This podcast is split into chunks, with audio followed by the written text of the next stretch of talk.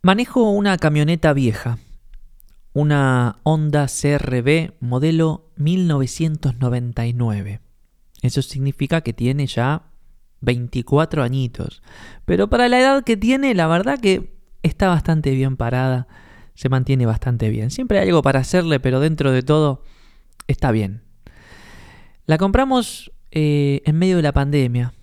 Tanto encierro, tanto encierro nos hizo empezar a soñar con, eh, en cuanto se pueda, salir a recorrer, salir a tomar aire. ¿no? Entonces un día dijimos, bueno, vendemos el autito y compramos una camioneta. Y empezamos a investigar, a buscar diversos modelos.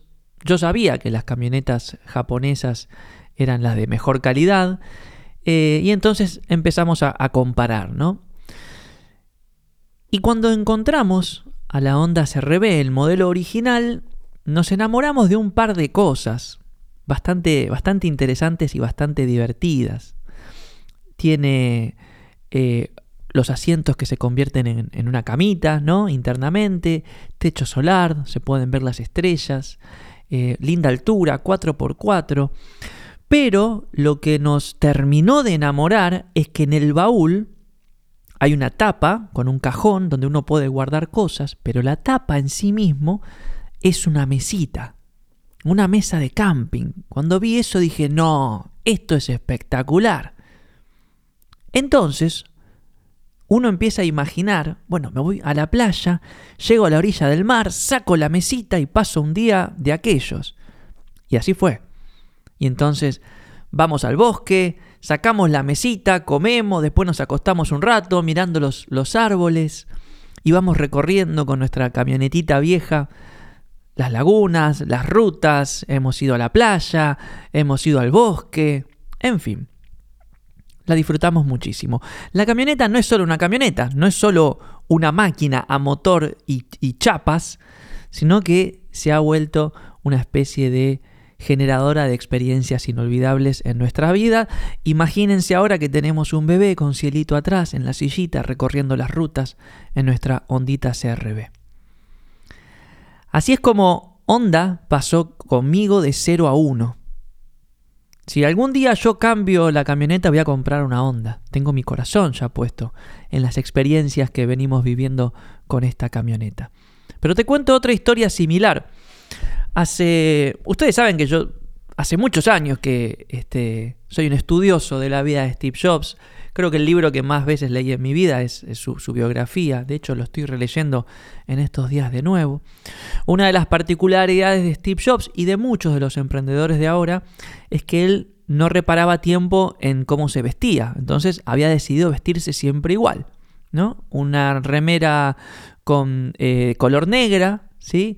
Eh, un jean y un par de zapatillas. Y un día sentí especial intriga por qué tipo de zapatillas usaba, Steve Jobs. Entonces, investigando, busqué ahí, encuentro Steve Jobs siempre utilizaba unas New Balance 990. Yo siempre usaba otra marca de zapatillas, Nike, Adidas, Topper, cualquier otra. Pero cuando veo esto digo, bueno, si Steve Jobs decidió toda su vida andar por el mundo con unas New Balance 990, vamos a probarlas. Y claro, un día las compré me las puse. Me acuerdo que cuando me las puse en el local, la chica, la vendedora, me dice, ¿viste? ah, dije, ok, nunca había usado unas zapatillas como esta.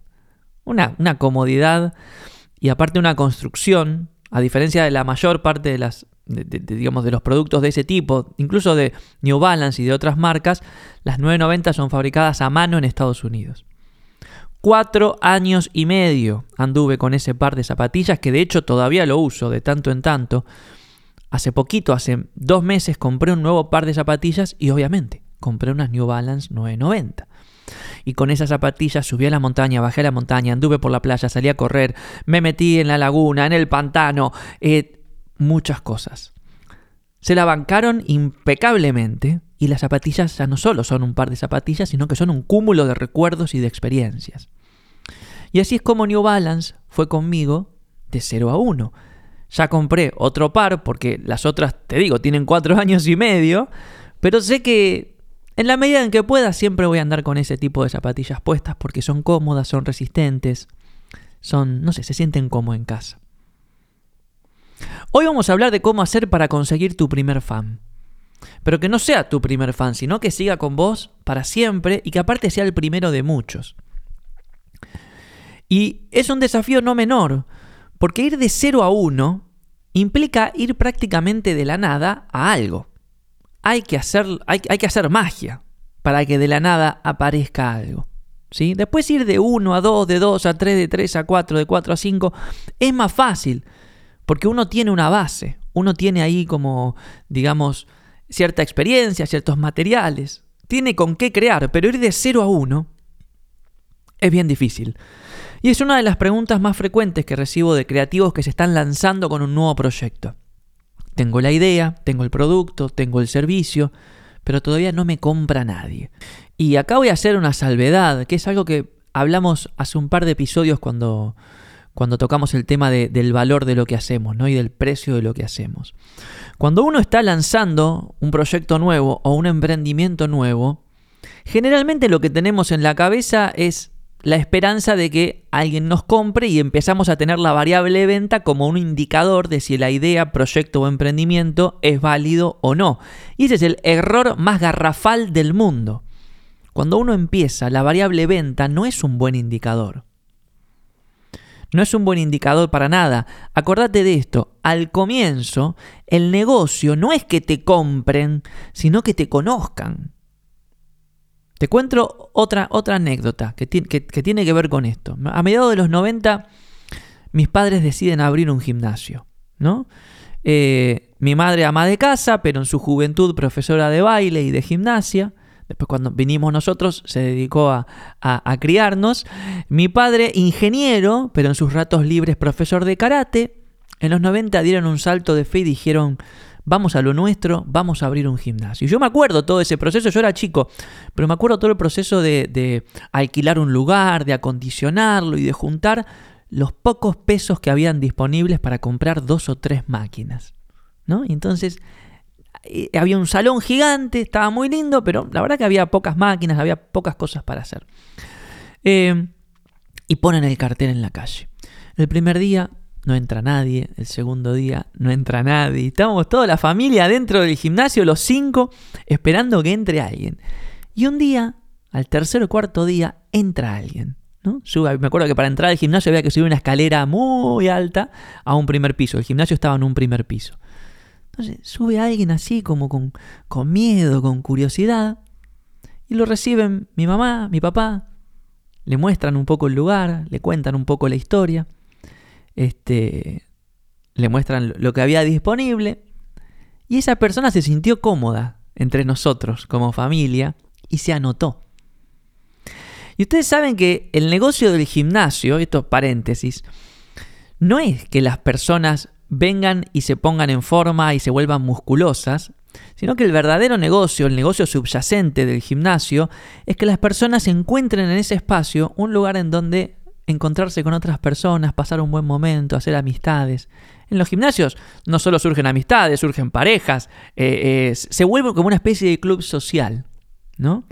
Y eso mis padres lo tenían evidentemente muy en claro, siempre trabajaron porque el clima del gimnasio sea un clima muy familiar. entonces esa primer persona que se sintió a gusto en ese espacio, con las pocas máquinas que había, pero acompañada por nosotros en hacer gimnasia y que esto que el otro, Después trajo a una amiga. Y el otro día entró otra persona que después trajo a un amigo. Y al cabo de cuatro o cinco meses el gimnasio estaba repleto de gente, se pudieron comprar más máquinas, se terminó de armar todo, cartel a la calle, luces, música de fondo, y todo empezó a funcionar. Y entonces lo que te quiero decir es lo siguiente. Cuando vos estás iniciando un proyecto o un emprendimiento, Utilizar la variable venta te va a sesgar de cuál es el verdadero objetivo, que es que la persona que llega a vos tenga una experiencia extraordinaria, diferencial, de calidad, que realmente perciba que eso que vos estás ofreciendo, sea tu producto, tu, servicio, tu, tu workshop, lo que sea que vos quieras ofrecer, realmente perciban que tiene un diferencial. Entonces, si vos pones un valor a tu producto, que no está mal, obviamente, tenemos que vivir. Yo vendo mis workshops y mis libros, algunos otros los regalo y ahora te explico por qué. Pero el solo hecho de poner un valor lo que va a hacer es generar una primera barrera, una primera separación, porque el precio separa a tu público entre quienes están dispuestos a pagarlo y quienes no están dispuestos a pagarlo.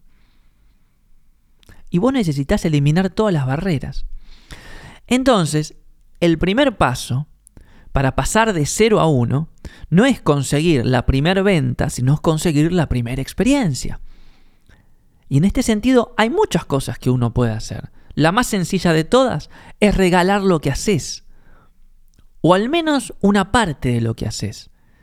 Te doy el ejemplo de mi libro El Camino de la Creatividad. Ya lo bajaron gratis muchísimas más personas en estos cinco meses que va del año de los que lo compraron en los últimos cinco años. Y para mí, cuando escribo un libro, ¿qué es negocio? ¿Que me compren el libro o que me lean? Te soy sincero, como autor, como escritor, que me lean. Que me lean. Aparte, paréntesis, es muy poco lo que se gana vendiendo libros, es muy, es muy, muy chiquitito el porcentaje. Yo prefiero que me lean. Yo prefiero que lo que escribí llegue a la mayor cantidad de mentes y corazones posible. Entonces decidí regalar el camino de la creatividad y me está dando muchas satisfacciones y además me está abriendo muchas oportunidades de aportar valor y de ganar dinero por ello. Digo, estoy dando mentorías a gente que ha leído el libro, estamos este, vendiendo workshops en el laboratorio Gaigi a gente que nos ha descubierto a través de un libro que bajó gratis. Entonces, el primer punto tiene que ver con eso. Tenés que asegurarte que ese encuentro suceda. Si no se vende, bueno, entonces empezás a generar experiencias para que las personas descubran que existís. Y si tienen una buena experiencia y si perciben que, que, si tu producto es bueno o tu servicio es bueno, van a volver. Y si no vuelven, te van a recomendar. Hace unos años tuve la oportunidad de trabajar junto a una marca de moda, de zapatos de moda, bastante importante hoy, este, con base en Italia. Eh, zapatos de alta, de, alta gama, ¿no? Caros, ¿no? Y se hicieron un montón de estrategias para, eh, de alguna manera, posicionar el producto en el mercado. Pero ¿saben cuál fue la que mejor funcionó de todas? Regalar los zapatos. Pero no regalarlos a cualquiera, regalarlos a aquellas personas que lo iban a lucir en lugares en los cuales iban a llamar la atención modelos, influencers, etcétera, etcétera, etcétera. Entonces, empezá a abrirte a esa posibilidad de brindar tu servicio gratis, de brindar tu producto gratis, no a cualquiera, sino a quien lo pueda realmente valorar y que aparte vos consideres que tiene el potencial de aumentarte eh, en la visibilidad, de recomendarte, de, de, percibir el valor de lo que haces. ¿Sí? Recuerdo hace, hace varios años cuando empecé con esto de las mentorías, yo dije, bueno, quiero dar mentorías.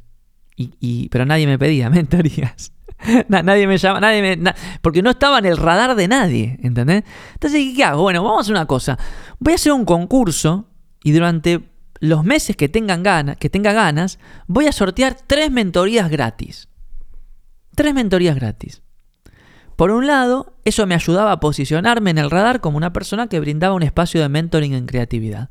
Pero por el otro lado, a mí me daba el conocimiento y la experiencia que empecé a necesitar para volverme un buen mentor. Porque digo, una cosa es uno querer, querer dar mentorías o asesorías y la otra es tener la capacidad y la experiencia. Yo, no, yo quería, pero no tenía la experiencia. Entonces, a fuerza de ir dando sesiones gratis, fui entendiendo cuál es el valor de lo que tengo para aportar, qué necesitan las personas, a dónde las puedo ayudar, cuáles son las herramientas que mejor funcionan y las que no. Digo, todas esas preguntas, hasta que yo no tenía una mentoría, no las podía responder. Y lo mismo te pasa a vos, con tu producto, servicio o emprendimiento. Hasta que no sea utilizado por tu público objetivo, va a haber un montón de variables que son absolutamente necesarias para tu negocio que las desconoces. Y entonces el negocio no va a avanzar. Mira, te cuento otra historia de 0 a 1, que fue la del laboratorio, justamente. Eh, el laboratorio originalmente era un espacio físico que nosotros teníamos acá en Buenos Aires, en la calle Sarmiento y Callao, donde hacíamos talleres, encuentros, reuniones creativas, etcétera, etcétera. Cuando llega la pandemia, nos vemos forzados a este, cerrar el espacio. Y yo tenía todo un año planificado de iniciativas que la pandemia absolutamente me canceló, ¿no? Entonces, eh, yo me frustré mucho, pero encontré la posibilidad de pasar a la acción y de relanzar la propuesta a través de trabajar con alguien más. Dijimos, bueno, si tenemos que armar una plataforma virtual, no tenemos nada de contenido, no, no había nada armado y tampoco había demasiado tiempo. Pero encontré una persona, que es el licenciado Chacho Garabal, algunos de ustedes seguramente lo deben conocer, él me propuso hacer un, un workshop de logoterapia creativa. Yo sabía muy poco de la logoterapia, él sabe mucho. Yo tenía muy poca disponibilidad y tenía pocas herramientas para generar el material, el contenido. Él tenía un estudio de grabación. Entonces, en una semana, Chacho produjo todos los contenidos. En 15 días nosotros habíamos pasado de nada, de no tener nada, a tener un producto en el mercado. A tener un producto eh, en, nuestro laboratorio virtual. Pero claro, Nadie nos conocía, nadie sabía cómo, cómo trabajábamos, cómo era nuestra manera de dar workshops, etcétera, etcétera. Entonces, ¿qué hicimos? Regalamos, entre comillas, una pequeña versión de nosotros mismos haciendo masterclasses abiertas. Casi todas las semanas, o un vivo en Instagram o una masterclass abierta donde hablamos de la logoterapia.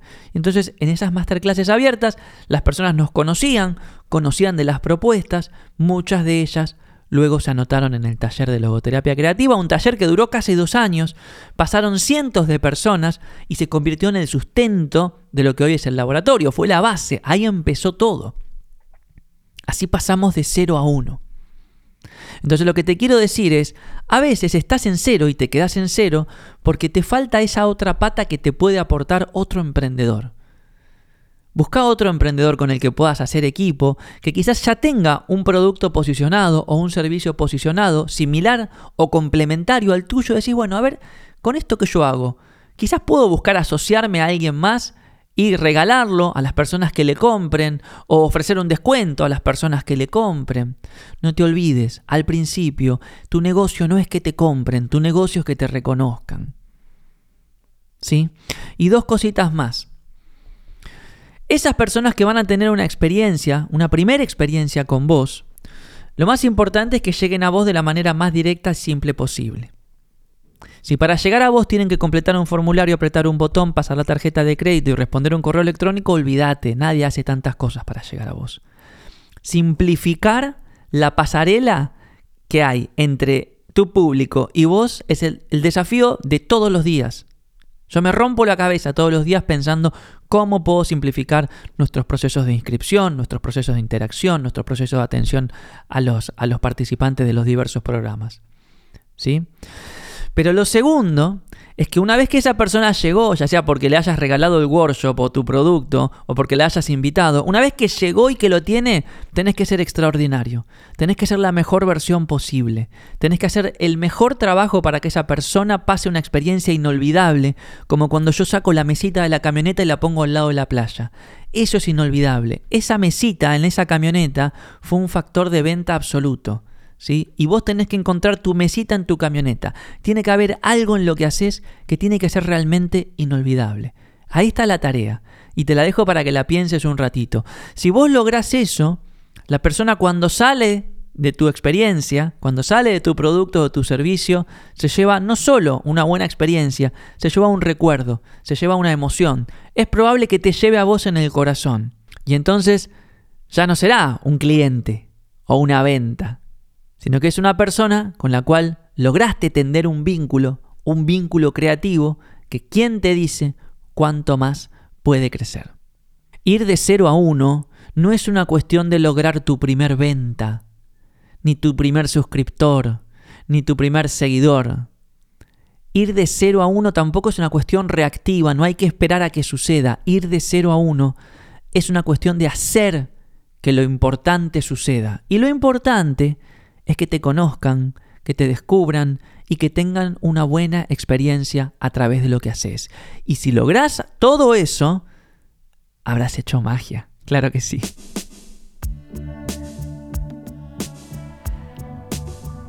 Bueno amigos, espero haber aportado algunas ideas y algunos puntos de vista este, creativos para esta cuestión de las primeras etapas, ¿no? los primeros días cuando uno tiene un proyecto nuevo, alguna innovación, alguna idea que quiere ofrecer al mundo y está ahí a la espera de que pase algo.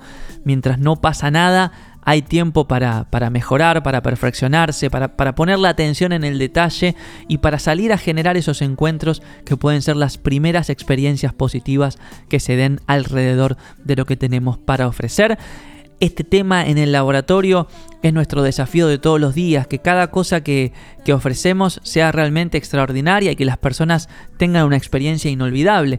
Así que nada, si ya, si ya pasaste por alguno de nuestros, por alguna de nuestras propuestas, sabes que, que estamos con mucha, mucha atención al detalle que el factor humano para nosotros es absolutamente fundamental y que esa es nuestra manera de construir algo que se sostenga por sí mismo. Que no sea solamente venta de productos o servicios a un público potencial. En el laboratorio siempre estamos haciendo muchas cosas. Ahora pasado mañana, el jueves, voy a estar abriendo la sesión de desafiar los límites. Ahí vamos a estar trabajando durante tres horas en métodos y herramientas para superar los obstáculos que aparecen en el desarrollo de proyectos y emprendimientos. Si lo estás escuchando a tiempo y tenés ganas, te espero este jueves a las 2 pm hora de Buenos Aires. Acabamos de iniciar el programa de coaching creativo en su sexta edición. Más de 100 personas de 20 países ya están conociéndose, co-creando, explorando. En fin, la estamos pasando súper y la próxima edición es en el mes de septiembre, pero la inscripción ya está abierta. Si querés reservar tu lugar, puedes entrar a gaiki.org y ahí tenés toda la info.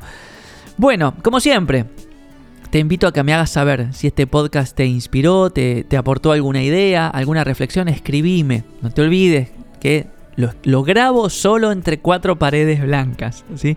Así que me encanta saber de vos.